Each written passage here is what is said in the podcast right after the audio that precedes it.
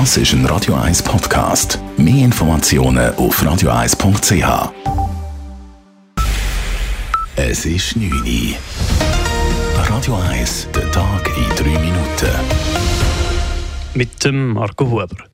Bis heute mussten die Parteien zum ersten Mal überhaupt die Wahlkampfbudgets offenlegen. Aus diesen Zahlen geht hervor, die Zürcher SP hat das größte parteiliche Wahlkampfbudget im Kanton Zürich. Im Kanton Zürich verfügt die Partei über ein Budget von 660.000 Franken. Die Partei mit dem zweitgrößten Budget im Kanton Zürich ist die SVP mit 620.000 Franken, gefolgt von der FDP mit 485.000. Das kleinste Budget haben im Kanton Zürich die Grünen mit rund 250.000 Franken nicht mit eingerechnet. Bei diesen Zahlen sind die Wahlkampfbudgets einzelner Kandidierender. Diese Offenlegung der Wahlkampfbudgets dürfte laut Politikwissenschaftlern einen geringeren Einfluss auf das Wahlverhalten haben, als gemeinhin angenommen wird. Dies sagt Thomas Wittmer, Politikwissenschaftler an der Universität Zürich. Die Offenlegung sei im Allgemeinen wohl eher nicht wahlentscheidend, so Wittmer falls es da spezielle Situationen gibt, dass irgendwie, ich weiß nicht, ein, ein als sehr fragwürdiger Akteur zum Beispiel angesehene, angesehene Organisation, ein Unternehmen oder was auch immer, da würde eine Partei besonders stark finanzieren, dann könnte das vielleicht einen Effekt haben. So könne es etwa sein, dass ein Unternehmen mit einem schlechten Image, beispielsweise aus der Tabakindustrie oder auch aus dem Rohstoffhandel, ein schlechtes Licht auf eine Partei oder auch auf einen der Kandidierenden werfen könne.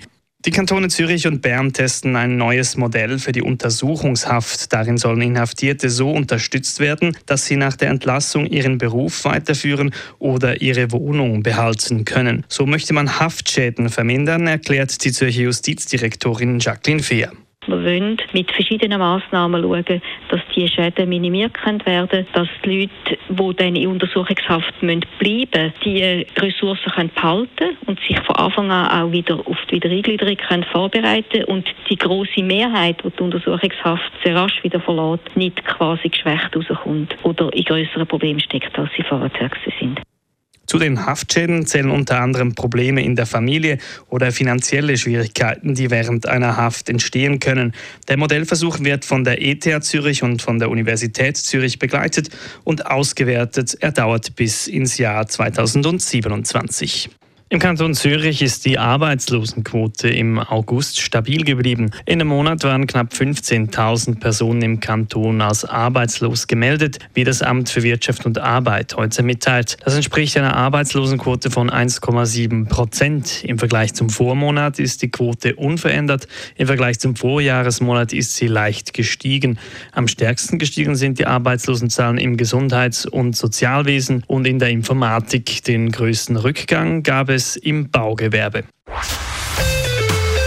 Radio 1 Wetter.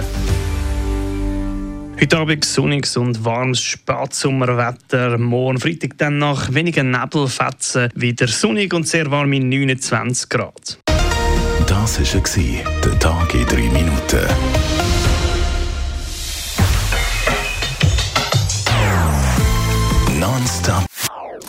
Das ist ein Radio 1 Podcast. Mehr Informationen auf radio1.ch.